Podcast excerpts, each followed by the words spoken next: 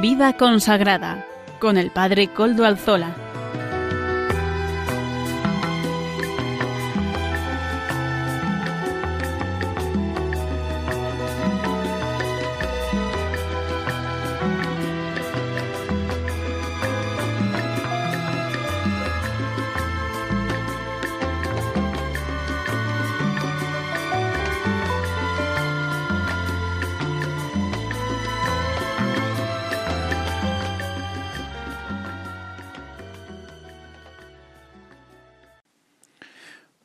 Tardes, hermanos, amigos y oyentes. Hoy es jueves y son las cinco de la tarde en mi reloj, cinco y un minuto, una hora menos en las Islas Canarias. Es por tanto la hora de vida consagrada en Radio María. Les saluda con sumo gusto Padre Coldo Alzola, Trinitario. Hoy, como siempre, emito desde Algorta, Vizcaya, desde la parroquia de ustedes, el Santísimo Redentor ya saben por qué lo digo así, porque les hago partícipes de esta parroquia. Yo suelo rezar por ustedes en las Eucaristías que celebro. Y como ya es conocido para los oyentes del programa, nos encomendamos al inicio del mismo al Beato Domingo Iturrate, nuestro patrono y además nuestro protector. Saludo también a quienes nos están ayudando en el control en Madrid. Gracias a su servicio podemos emitir hoy también. Hoy, que es día 27 de agosto de 2020, fiesta de Santa Mónica, la madre de San Agustín de Hipona, el gran converso y obispo de los primeros siglos de la Iglesia. Y sin más, paso a presentar los contenidos del programa de hoy.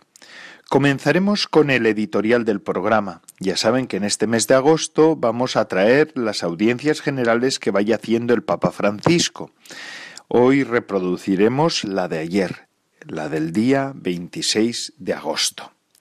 En la sección de testimonio hoy recordaremos el santo del día, la santa del día, más bien, y también la función tan importante que tienen los padres en las vocaciones de sus hijos. Amaro Villanueva nos ofrecerá la sección Música para Evangelizar y el padre Juan Jaramillo, párroco de Villasana de Mena, nos presentará sus gotas de espiritualidad en este tórrido verano que nos toca vivir. Finalmente, el padre David García García Rico nos ofrecerá el Evangelio del domingo. Ya saben, siempre nos pone en conexión con la liturgia del domingo que llega. Y ustedes ya saben además que se pueden poner en contacto con el programa por medio del correo electrónico del mismo. Les se lo recuerdo, aunque ya supongo que lo conocerán. Vida consagrada arroba radiomaria.es. Vida consagrada arroba radiomaria.es. Ustedes pueden escribirme a él y yo mismo les contestaré. Recuerdo que además, desde ya hace unos meses, nos pueden escuchar por medio de los podcasts de la web de Radio María. Ya suben el nuestro. Amaro Villanueva se encarga de subirlo semanalmente para que lo tengan a su disposición. Ustedes pueden escuchar este programa en diferido, en otra época, en otros momentos lo pueden bajar al teléfono móvil o otros aparatos electrónicos, lo pueden seguir escuchando, pueden recuperar algún programa que les interesó de un modo particular. Vaya, que pueden hacer lo que verdaderamente desean. Y sin más, pues ya les dejo ahora ya escuchando o escuchamos juntos al Papa Francisco en la audiencia general que tuvo ayer, que todavía sigue siendo en la biblioteca por esta circunstancia del coronavirus, aunque parece que ya enseguida vamos a pasar ya a las audiencias públicas con público, valga la redundancia, pero ahora o ayer la tuvo y la tuvo en la biblioteca. Así que su santidad el Papa Francisco al habla con ustedes. Queridos hermanos y hermanas, la pandemia actual ha puesto de relieve y ha agravado algunos problemas ya existentes, especialmente la brecha entre las clases sociales. Esto hace que muchas personas corran el peligro de perder la esperanza. La desigualdad que se vive revela una enfermedad social, un virus que proviene de una economía enferma, fruto de un crecimiento económico que ignora los valores humanos fundamentales. El modelo económico se muestra indiferente ante el daño infligido a la casa común. Es el pecado de querer poseer y dominar a los demás, a la naturaleza e incluso al mismo Dios. Sin embargo, debemos recordar que Dios nos dio a la tierra a todos para que la cuidáramos y la cultiváramos. Nosotros somos administradores de lo que el Señor nos ha otorgado y estamos llamados a asegurar que sus frutos lleguen a todos, no solo a unos pocos. Sin embargo, observamos que el Homo sapiens, llamado a ser solidario, se deforma y se convierte en una especie de Homo economicus que busca su propio interés de forma individualista. Con la mirada fija en Jesús y unidos como comunidad, necesitamos actuar todos juntos con la esperanza de generar algo diferente y mejor. La esperanza cristiana arraigada en Dios es nuestra ancla.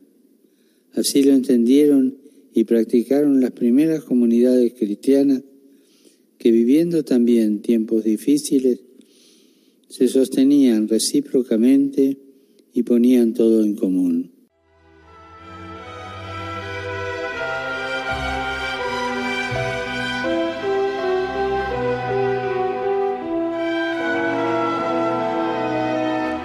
Muchas gracias, Padre Santo, Santo Padre, Papa Francisco, por estas palabras en las que nos está recordando en estos días también, pues la circunstancia de la pandemia que hemos tenido y que estamos asolando, que asola al mundo de un modo particular eh, a los países pues del eje, de nuestro eje, ¿verdad? Eh, tanto en Europa como en América.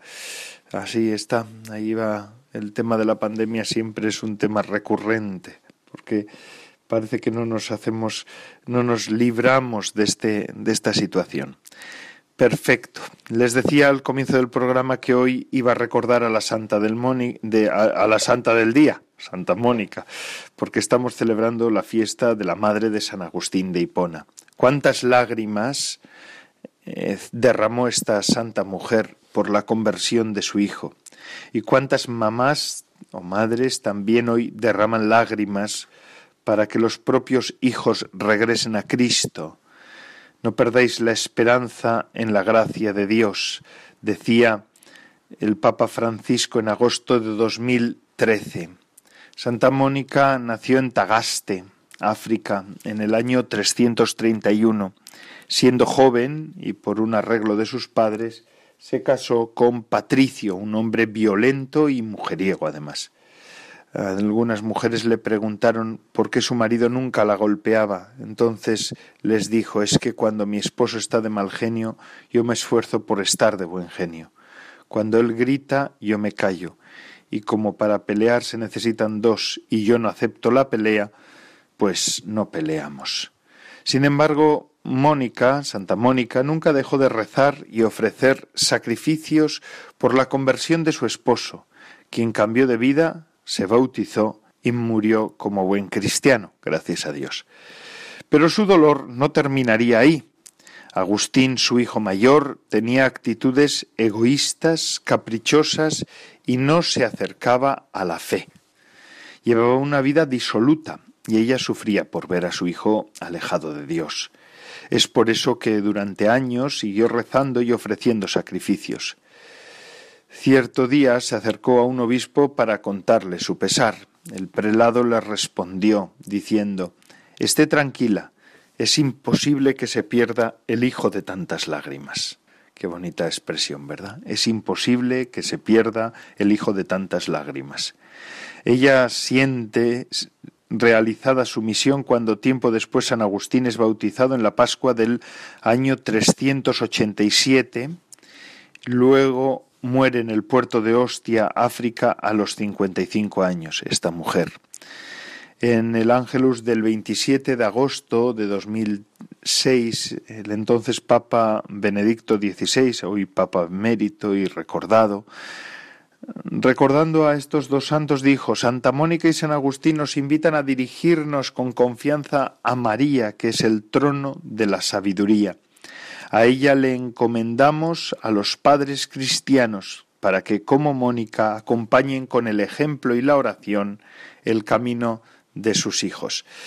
Si siempre ha habido madres que han llorado por sus hijos, hoy, en este momento de la historia de la Iglesia y de la historia de la humanidad, tenemos más madres que lloran por sus hijos, o por lo menos todavía las tenemos. Dentro de alguna generación, no sé si las nuevas madres llorarán mucho por la fe de sus hijos, porque algunas de ellas lamentablemente también lo han, la han perdido. Solo Dios tiene en sus manos los hilos de la historia pero hoy hay muchas madres que están llorando por la fe de sus hijos. Eh, no hace falta ir a ningún lugar especial, a ningún santuario mariano para ver mujeres que están rezando por sus hijos y tantas que nos preguntan a nosotros, a mí en concreto como sacerdote, padre, es que mi hijo, mis hijos ya no vienen a la iglesia, no, no practican, qué de hacer, cómo hacerlo, yo ya no sé ni qué decirles para que vuelvan a la fe, ¿verdad? Es hoy en Santa Mónica vemos ese testimonio de una mujer que, que hasta el final estuvo luchando por su hijo, que quiso, que quiso de un modo particular amarlo hasta el final y amarlo significaba en este sentido pues rezar mucho por él, estar siempre pidiendo por él. El hijo de tantas lágrimas, como le decía el obispo, ¿eh? no es este, tranquilo, es imposible que se pierda el hijo de tantas lágrimas. Escuchadlo también por vosotras, ¿eh? madres que me, que sé que me están escuchando, que me, que me estéis escuchando ahora. Sabed que el hijo de tantas lágrimas, los hijos y las hijas de tantas lágrimas no pueden perderse. Así que estén ustedes tranquilas, estén ustedes en paz, que el Señor saldrá victorioso con sus, en su sufrimiento y al final les hará ver lo que, lo que desean. Y en este sentido los padres, las familias son muy importantes eh, en la vocación de los hijos. Y es así, es así. Una de las misiones fundamentales que tienen los padres es engendrar hijos. El matrimonio no tiene solamente una misión reproductiva, también tiene una primera misión, bueno, hay dos misiones fundamentales en el matrimonio, la unitiva y también la procreativa. Es verdad, pues mira, en esta en Santa Mónica podíamos ver las dos, ¿verdad? Ella fue casada con uno que ni eligió, que ni dispuso ella, sino que le obligaron a hacerlo. Hoy en día, gracias a Dios, no hay estas circunstancias, bendito sea el Señor. Pero es verdad que el matrimonio tiene esa dimensión unitiva, el encontrarse con los esposos, los esposos se encuentran y se van cada vez más uniendo su relación para ser una sola carne de verdad, para ese proyecto inicial de Dios eh, expresarlo en el matrimonio y así que el matrimonio sea el medio adecuado para vivir su vida cristiana. Pero también la dimensión procreativa no se puede disociar de la del matrimonio. Esa es una de las misiones fundamentales del matrimonio. Dios así lo dispuso, el orden natural así lo ha dispuesto. Y en este sentido yo suelo decir cuando los padres suelen venir con sus hijos a que sean bautizados estos, yo les suelo decir, ustedes han engendrado a este hijo para la vida natural, pero no lo olviden, estos hijos son engendrados o han de ser engendrados para la vida eterna, porque ¿de qué nos serviría que estos hijos vivan y se desarrollen en la vida natural si en la vida eterna ellos no van a tener continuación o, o no van a vivir para siempre. Esto es algo fundamental. Habéis engendrado a, vuestros hijos para la vida eterna. Y esto es lo fundamental de un matrimonio, engendrar hijos para el cielo. y poner todos los empeños para que nuestros hijos, para que vuestros hijos puedan llegar al cielo. Em, es verdad que hay familias que no tienen hijos, otras en cambio tienen muchos, como una familia en Australia, Creede. La voy a traer ahora como testimonio de este día. Ellos tienen ocho hijos. Eh, y hay familias también que no tienen hijos o hijas en la vida religiosa.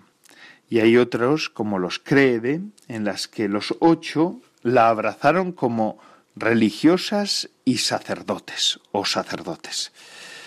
Ninguno continuó la descendencia familiar. A los, abuelos les hubiera gustado tener algún hijo que diese continuidad al apellido. Hasta principios de año solo quedaba el anciano padre William, pero con él desapareció este estirpe, un linaje fecundo para Dios. Así que acaba de morir el padre William, cree y con él ya los ocho es el último de los ocho hijos sacerdotes y religiosos y religiosas que tuvo la familia Creede. Pero vamos a, a, hablar de esta, de esta familia y de la razón por la que este matrimonio, los Creede, pudieron engendrar a ocho hijos y los ocho abrazaron la vida religiosa. El padre William, de 92 años, era uno de los pequeños de la familia, fue sacerdote redentorista sus hermanos Aina, Terés, Moira, Breida, Bernadette, Thomas y Peter, Peter pertenecieron a diversas congregaciones. La mayoría de las chicas ingresaron en las hermanas de la presentación, excepto una que fue hermana de la misericordia. De los chicos, dos fueron redentoristas y el otro fue vicenciano. Se podría pensar que fueron los padres quienes empujaron a sus hijos a que ingresaran en la vida religiosa, pero no fue así. El padre William explicaba Realmente la llamada vino por nosotros mismos. Nuestros padres nunca nos orientaron o nos empujaron de alguna forma. Mi madre, mi padre y mi madre fueron muy buenos, gente divertida, que tenían gran respeto por los sacerdotes y las monjas, mi padre y mi madre se sintieron felices con Dios. Mi familia no era una familia piadosa, era una familia feliz, sentencia el padre o sentenciaba el padre William. Sus padres eran hombres de fe. Su madre, de hecho, pertenecía a la orden tercera de los carmelitas. También es verdad que sus padres eran de origen irlandés y su casa desde siempre estuvo abierta a sacerdotes y religiosas. De hecho, era habitual que los lunes, el día en que suelen descansar los párrocos, algunos viniesen a su casa. La madre les preparaba una buena comida, mientras las chicas tocaban el piano y les cantaban alguna canción. El sacerdote redentorista explica que todo empezó con el párroco de su parroquia, el padre O'Connell, eh, de Santa Ágata de Clayfield eh, un hombre que se desvivía por sus ovejas y viceversa.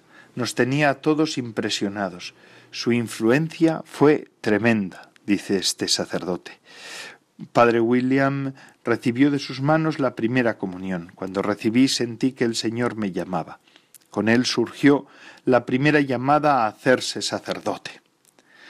Le atraía el ser sacerdote, misionero, e ir por todo el mundo predicando a Cristo, por eso al principio pensó en los padres de San Columbano, pero fue sobre todo a través de su hermano Thomas, ya que estaba estudiando en el seminario de los redentoristas, como se convenció.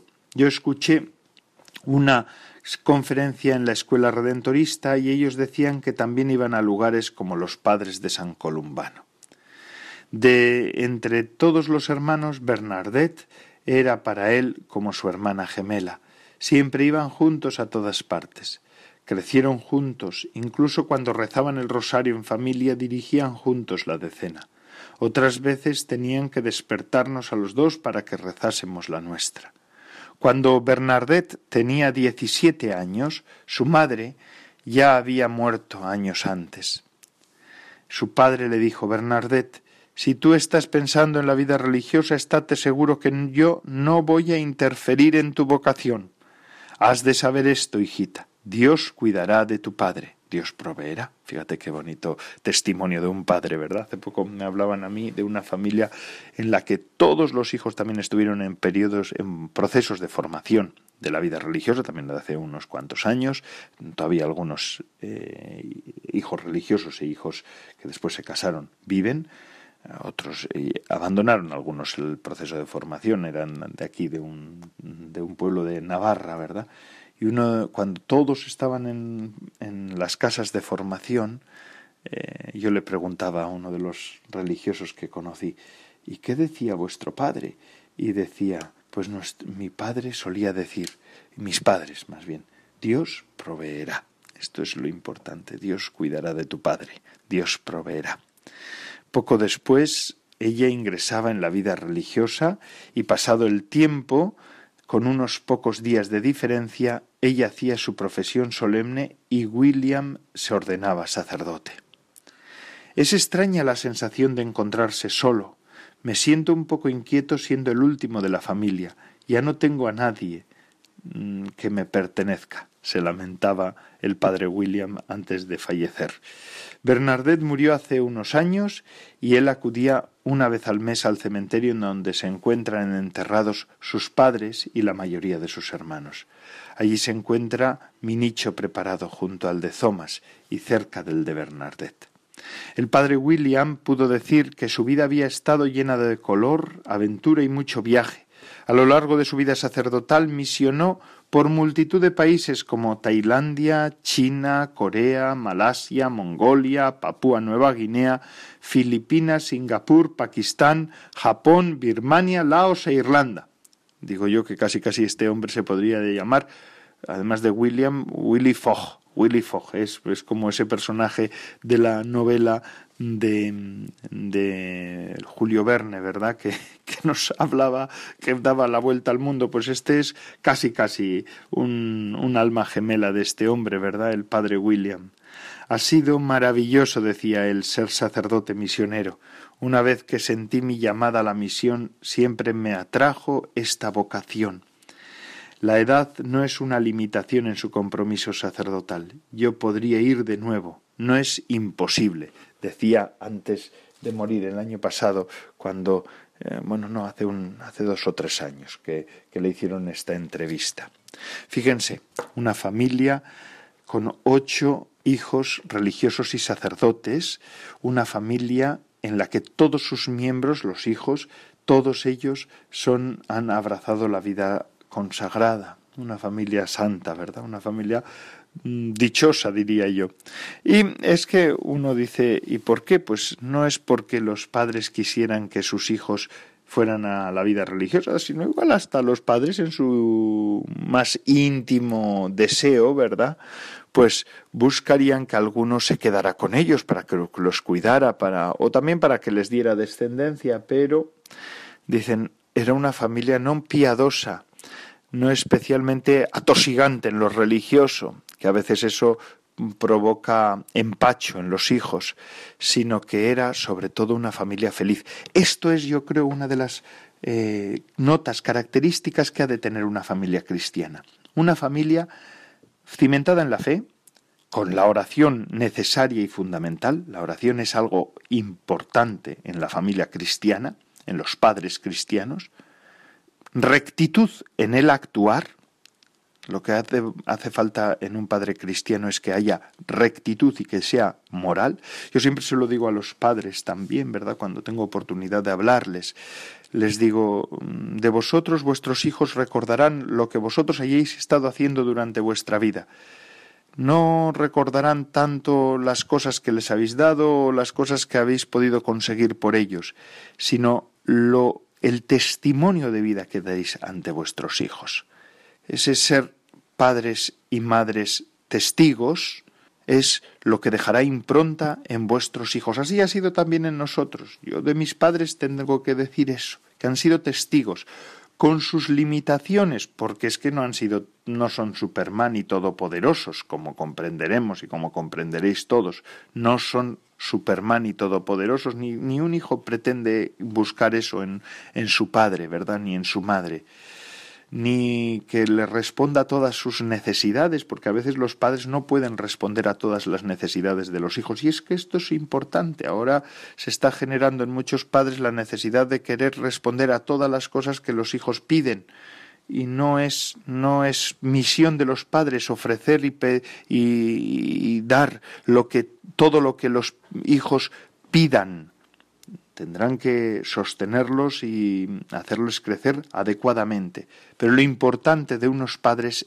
y especialmente de los padres cristianos, es el testimonio de vida, que sean testigos para sus hijos. Y un padre testigo para su hijo, una madre testigo para su hijo, es el padre y la madre que mejor ayuda a sus hijos a crecer y a desarrollarse adecuadamente. Hombres y mujeres testigos. Y esto es lo que necesitamos. ¿eh? No para que después ellos eh, pues vayan al cielo, que también, sino porque esta es la impronta que dejarán en sus hijos. Y esta es la mejor escuela. Más que una buena charla de educación, un padre testigo o una madre testigo, testigo que verdaderamente sea consecuente con su fe, que además viva la fe de una manera inteligente. Por eso es importante que los padres y madres actuales se formen en la fe eh, de una manera equilibrada y, adecuada. y siendo testigos puedan responder a las necesidades de sus hijos, esto ya está, ahí ya está el éxito de una educación. Así que, bueno, pues Ánimo, padres y madres, yo rezo por ustedes, la Iglesia reza por ustedes porque sabe que en ustedes está eh, el éxito de nuestra misión. Y sin más, ahora vamos a pasar a escuchar a Amaro Villanueva, que nos ofrece música para evangelizar en esta tarde de Santa Mónica. Adelante, Amaro Villanueva.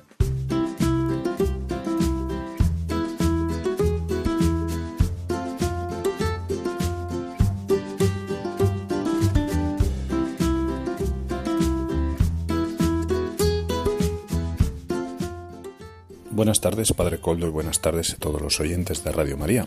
Hoy presentamos de nuevo al grupo Proyecto 67 de la República Dominicana con la canción titulada Transformando Corazones. Adelante.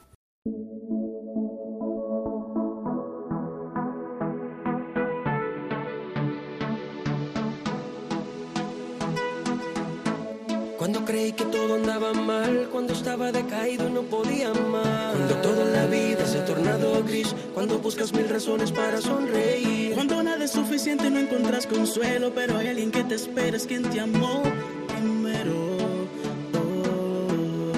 Solo tú, Solo tú puedes sanar, todo el dolor. Todo el dolor. Solo tú cambiar, mi corazón,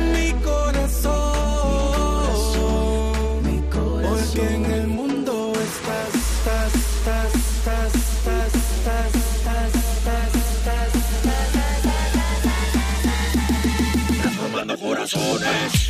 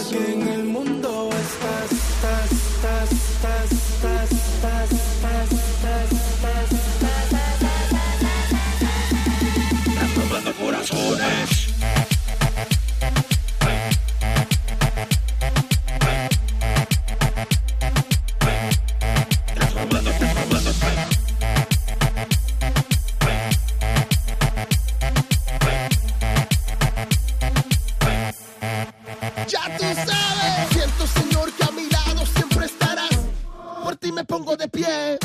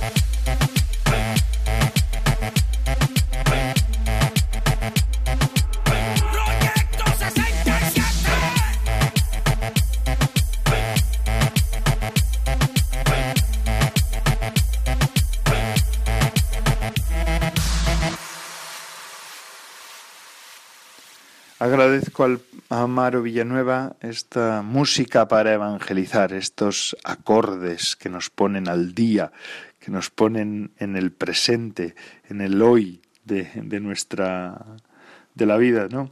Y de la evangelización es también importante. Es importante. Si conseguimos que los padres de familia sean cristianos y después y vivan de una manera adecuada y responsable su paternidad y su maternidad, y además tenemos medios de evangelización actuales, ya la Iglesia está salvada. Bueno, está salvada por el Espíritu Santo, no nos engañemos, pero además también es necesario que estos medios vayan trabajándose y vayan apareciendo en la iglesia.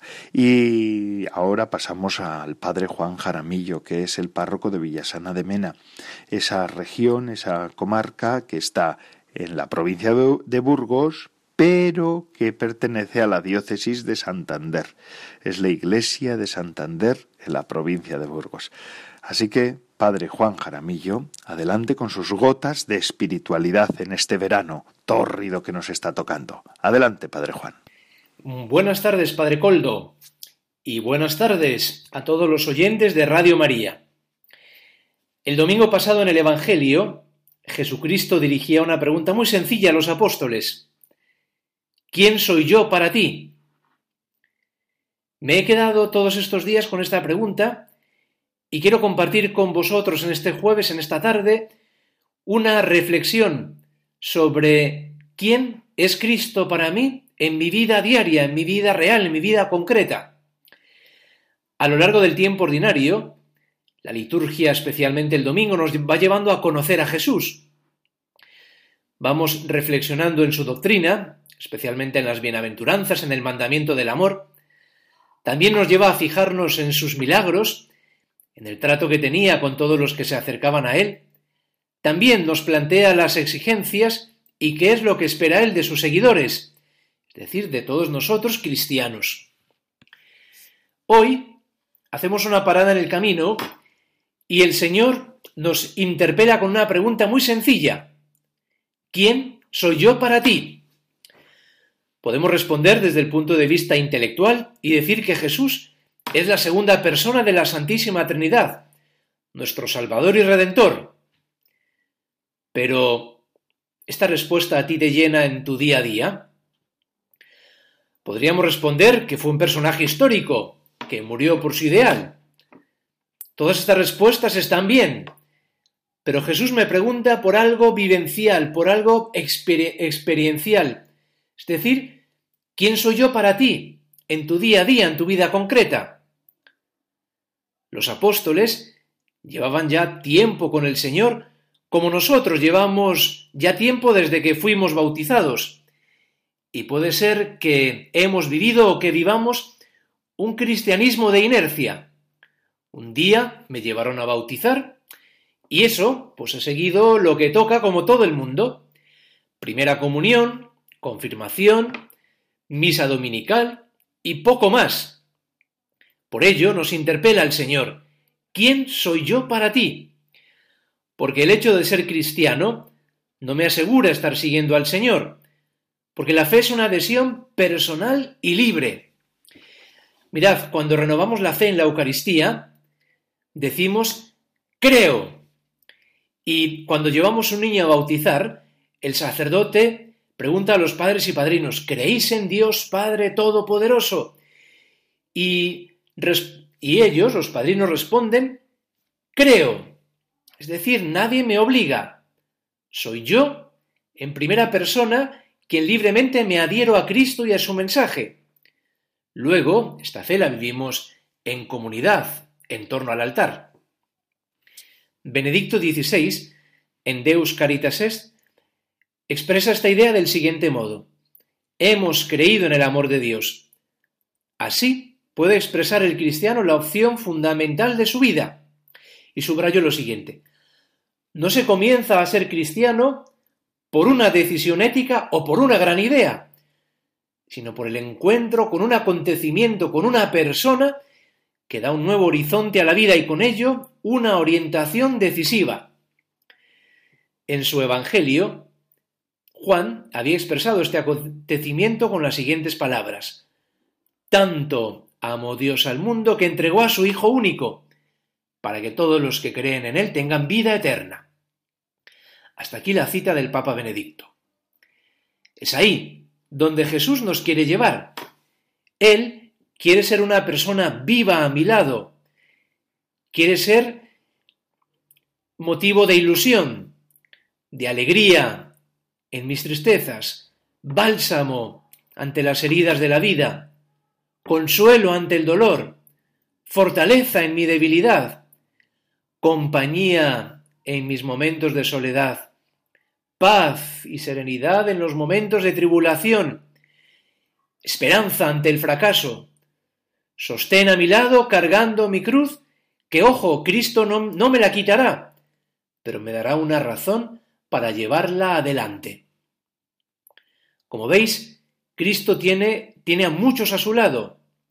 Sin embargo, pocos le conocen, pocos le siguen, pocos se han encontrado con él, pocos le aman. ¿Es esta la invitación que Jesús me hace con esta pregunta tan sencilla pero tan llena de significado? ¿Quién soy yo para ti en tu vida concreta? Cuando Cristo es alguien y no algo, entonces empiezo a ser cristiano, es decir, seguidor suyo. Pidamos a Jesús esta gracia en este día, encontrarnos, o mejor, dejarnos encontrar por Él, que siempre nos está buscando. Hasta aquí nuestra reflexión de este jueves les habló el padre Juan Jaramillo, párroco del Valle de Mena, en la provincia de Burgos y diócesis de Santander. Dios os bendiga.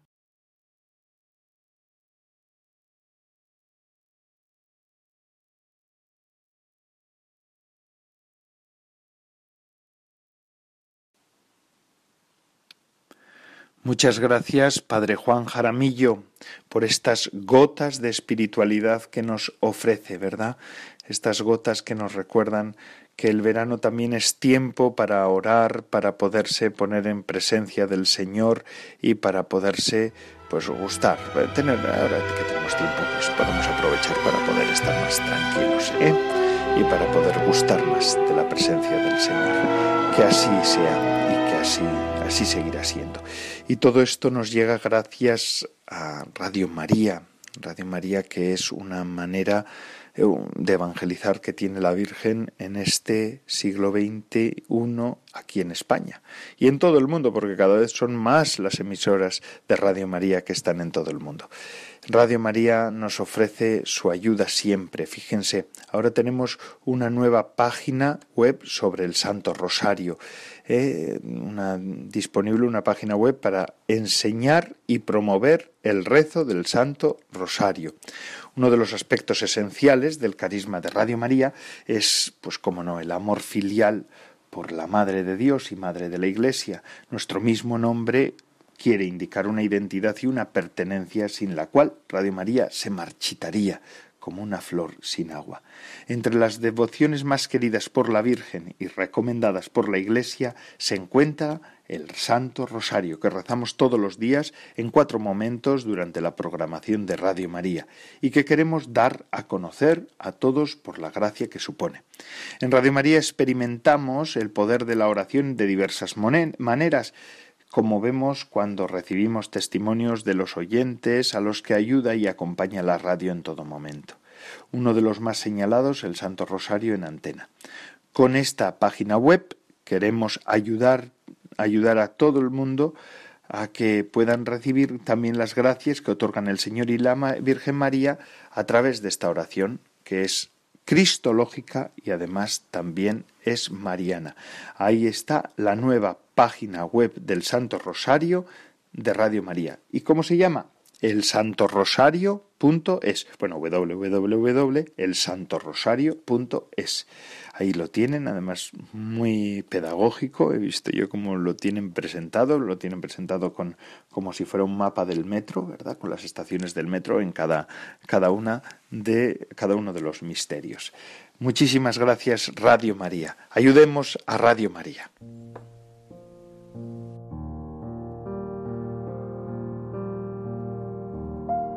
Para que tú puedas descansar en el Señor, Radio María no deja de trabajar durante el verano y te acompaña en cualquier lugar o circunstancia de tu vida.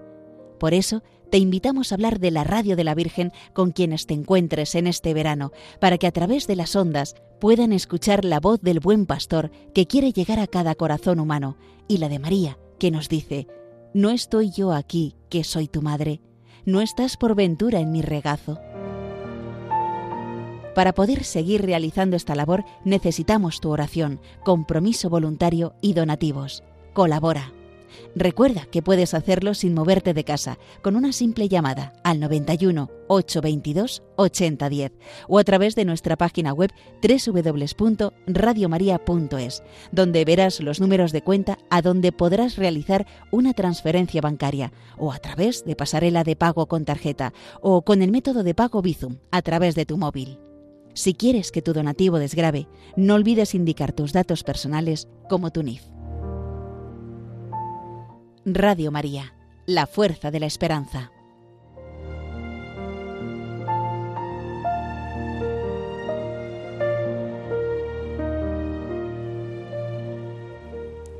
Y ya concluimos nuestro programa, nos queda ya nada, que es pues lo poquito que nos queda, pero es sustancioso.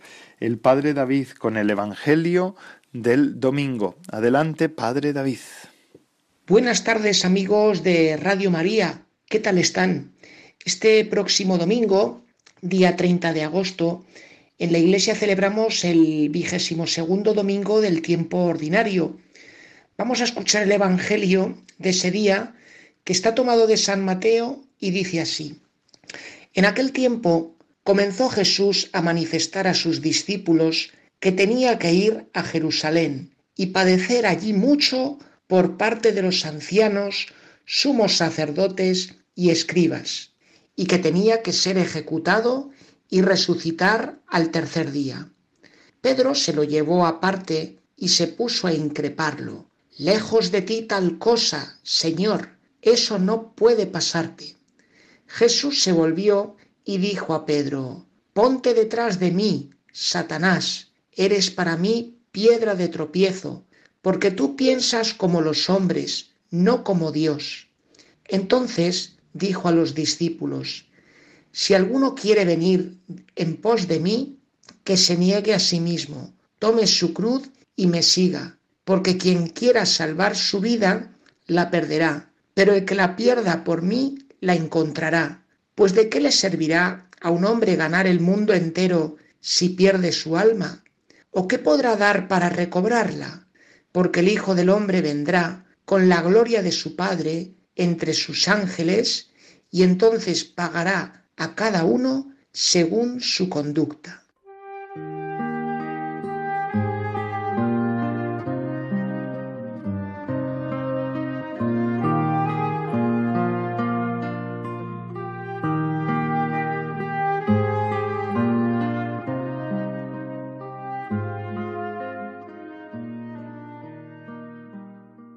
Amigos oyentes, la semana pasada, si recuerdan, veíamos que Jesús y sus discípulos se encontraban en Cesarea de Filipo y allí Jesús les tuvo una conversación con ellos, les hizo algunas preguntas y una de ellas, de las que les dirigió a los discípulos, era eso de ¿quién dice la gente que soy yo?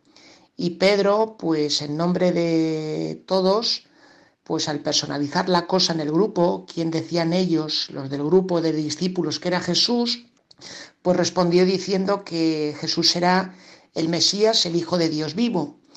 Bueno, pues a continuación eh, viene el fragmento que hemos escuchado hoy, que es la continuación del texto que leíamos la semana pasada. ¿Qué les cuenta Jesús? Pues cómo va a ser su forma de ser Mesías, ya que Pedro dice que Jesús es el Mesías, el Hijo de Dios vivo, pues Jesús les aclara cómo va a ser eh, su estilo de ser el Mesías. Un estilo de ser el Mesías que va a pasar por ser no un rey superpoderoso que domina a la gente, sino ser un servidor, deshacerse de privilegios y dedicarse a todo el mundo, especialmente a los últimos, anunciarles la misericordia de Dios y hacerla eficaz con sus obras, con sus palabras y con su presencia. Bueno, pues, ¿qué sucede? Que a todo esto de que Jesús dice que Él es el Mesías, pues él les aclara que su futuro próximo pues va a ser un poco difícil de digerir, porque una vez que suba a Jerusalén, allí va a ser cuestionado, juzgado, rechazado, ejecutado por aquellos que representan a la religión judía y que son un modelo para la gente. Hablamos de los ancianos, de los sumos sacerdotes y de los escribas. Pero esto que es un panorama tan oscuro y tan tremendo, pues Jesús dice también que al tercer día va a resucitar. Pero ¿qué pasa? Que los discípulos cuando escuchan esto, ellos no entienden el alcance que tiene eso que dice Jesús de que al tercer día va a resucitar. De hecho, la reacción que tiene uno de ellos, de nuevo vemos a Pedro que entra en escena, pues es que a Pedro al escuchar a Jesús de que le van a juzgar y que le van a crucificar, pues a Pedro se le revuelven las tripas. Se pilla un cabreo impresionante y dice el relato que se lleva a Jesús aparte y que se pone a, a criticarlo, le echa una reprimenda. Es muy curioso porque el verbo que utiliza aquí con el que describe la reprimenda o la crítica que Pedro echa a Jesús por decir que su mesianismo va a ser así, se le utiliza el verbo griego epitimao, que es uno de los verbos que se utilizan al hablarnos de la expulsión de los demonios o de los exorcismos. Es como si Pedro le estuviese diciendo a Jesús, estás endemoniado, pero ¿qué estás diciendo? ¿Cómo que es posible que tú siendo el Mesías digas que vas a ser rechazado por los ancianos, las autoridades religiosas y que te van a crucificar? Y ya que Pedro es como si intentase hacer un exorcismo a Jesús diciéndole estas cosas, pues Jesús le responde de manera muy clarita y le dice a Pedro que se está comportando como un Satanás, como ese ser que trata de apartar a la gente de hacer la voluntad de Dios y de estar unidos a Él. Y le hace ver a Pedro que él está viendo pues su ser de discípulo no como una vocación para vivir haciendo la voluntad de Dios, sino como un trampolín para conseguir cosas que ambiciona él y que ambiciona la mayoría de la gente de este mundo, como son el poder, el prestigio, el dinero, el dominar a los otros, estar sobre la gente, ser idolatrados. Después de todo esto, pues Jesús mmm, desvía su conversación y no se queda solamente con Pedro, sino que habla al resto del grupo y les dice que quien quiera seguirle tiene que hacer tres cosas. Tiene que negarse a sí mismo, tomar su cruz y seguirle. Vamos a ver qué significa cada una de estas tres cosas porque conviene entenderlas bien, porque en el lenguaje popular muchas veces se emplean estas expresiones, pero se dicen cosas que a lo mejor no tienen mucho que ver con nuestro Señor, sino con una imagen un poquito mmm, confundida sobre Dios. Negarse uno a sí mismo no significa despreciarse diciendo soy una auténtica birria, no valgo para nada, lo mejor es que los demás me pisen. No, eso no es negarse a sí mismo. Negarse a sí mismo es lo que se llama descentrarse, o lo, que sería lo mismo darse uno cuenta de que uno no es el centro de este mundo en torno al cual tienen que girar el resto de las personas, no somos el ombligo, sino que somos uno de los que seguimos a Jesús. Luego se nos dice eh, tomar la cruz. Tomar la cruz no significa que Dios nos manda como pequeños castiguillos para que suframos y lo pasemos mal. Tomar la cruz es aceptar seguir los pasos de Jesús y ser de la misma manera que Jesús. Esa forma de ser que a Jesús le lleva hasta la misma cruz. ¿Cuál es esa forma? La que les decía antes, pasar sirviendo a la gente, haciéndose de los últimos, tomando el lugar de los sencillos, yendo a los olvidados de este mundo y de la tierra, anunciando que Dios es misericordioso, todo ello es lo que hace que Jesús sea crucificado. Si nosotros asumimos ese plan de vida, pues eso va a suponer también para nosotros, en muchos casos, persecución y también sufrimiento. Y cierra estas recomendaciones diciendo, el que quiera seguirme, que me siga. Seguir a Jesús es caminar con Él, ir haciendo camino con Él, formar equipo con Él, eh, recorrer sus mismos pasos, pisar donde ha pisado Él, pasar por las mismas situaciones sabiendo que no lo recorremos solos, sino que caminamos con Él. Y a partir de todo esto se cierra todo este relato de lo que va a suponer ser discípulo de Jesús Mesías que va a ser crucificado, con cuatro razonamientos que tienen aroma de los libros sapienciales. En concreto, tienen mucha resonancia en el Salmo 49. ¿Qué hace aquí el evangelista? Pues recoge palabras de Jesús en las cuales él juega con dos ideas, la idea de perder y la idea de ganar la vida. ¿Qué pasa? Pues que para muchas personas de este mundo, pues hay como una obsesión en sentir que la vida no se te escurre, que la vida la dominas y que la estás aprovechando a tope teniendo experiencias de placer extremo y de una plenitud impresionante. Bueno, pues Jesús dice que si vives no tanto para buscar obsesivamente el placer, sino para hacer el bien, para amar, para acoger, para llevar ternura, para sembrar el Evangelio y el estilo de Jesús aunque sean cosas que en la gente con la que convivimos se van a ver a largo plazo, tu vida no es perder.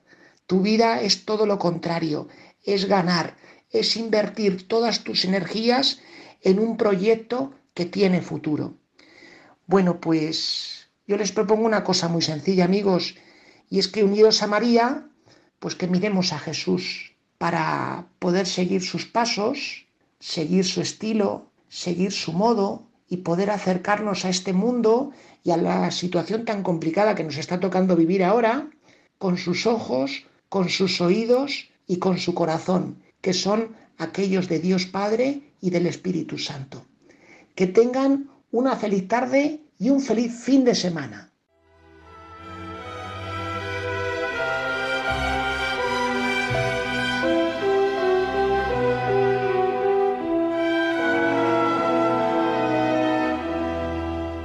Agradecemos al padre David García García Rico su aportación semanal, nuestro biblista particular. Eh, es siempre importante hablar del Evangelio de cada día y especialmente del domingo. Es la fuente de espiritualidad para los cristianos. Y ya saben que desde hace un tiempo hemos contado con la ayuda de Amaro Villanueva. Él nos ofrece todas las semanas esa sección Música para Evangelizar. Pero además nos sube el podcast de la web a la web de Radio María de los podcasts de Radio María. Ya saben, como lo he dicho al comienzo del programa, para qué sirven los podcasts em, de este programa de, vida consagrada, pero también de otros programas de Radio María que solemos ofrecer eh, y que hay. Son casi 80 programas los que suben su podcast y muchísimas miles de grabaciones a vuestra disposición. Ahí pueden recuperar los programas que deseen. Y con esto ya acabamos, hermanos, el programa de vida consagrada de Radio María. Ha concluido una semana más. Gracias a todos los que semana tras semana nos ofrecen su fidelidad y su compañía. Y también agradecemos sus sugerencias que nos las pueden hacer llegar por medio del correo electrónico del programa vida consagrada arroba radiomaria.es vida consagrada yo recibiré sus sugerencias y así les contestaré y ahora les dejo con la hora feliz el espacio dedicado a los más pequeños de la casa. Y además esto no para amigos. Se despide de todos ustedes padre Coldo Alzola Trinitario. Recen por mí. Yo lo hago por ustedes. Hasta la semana que viene si Dios lo quiere.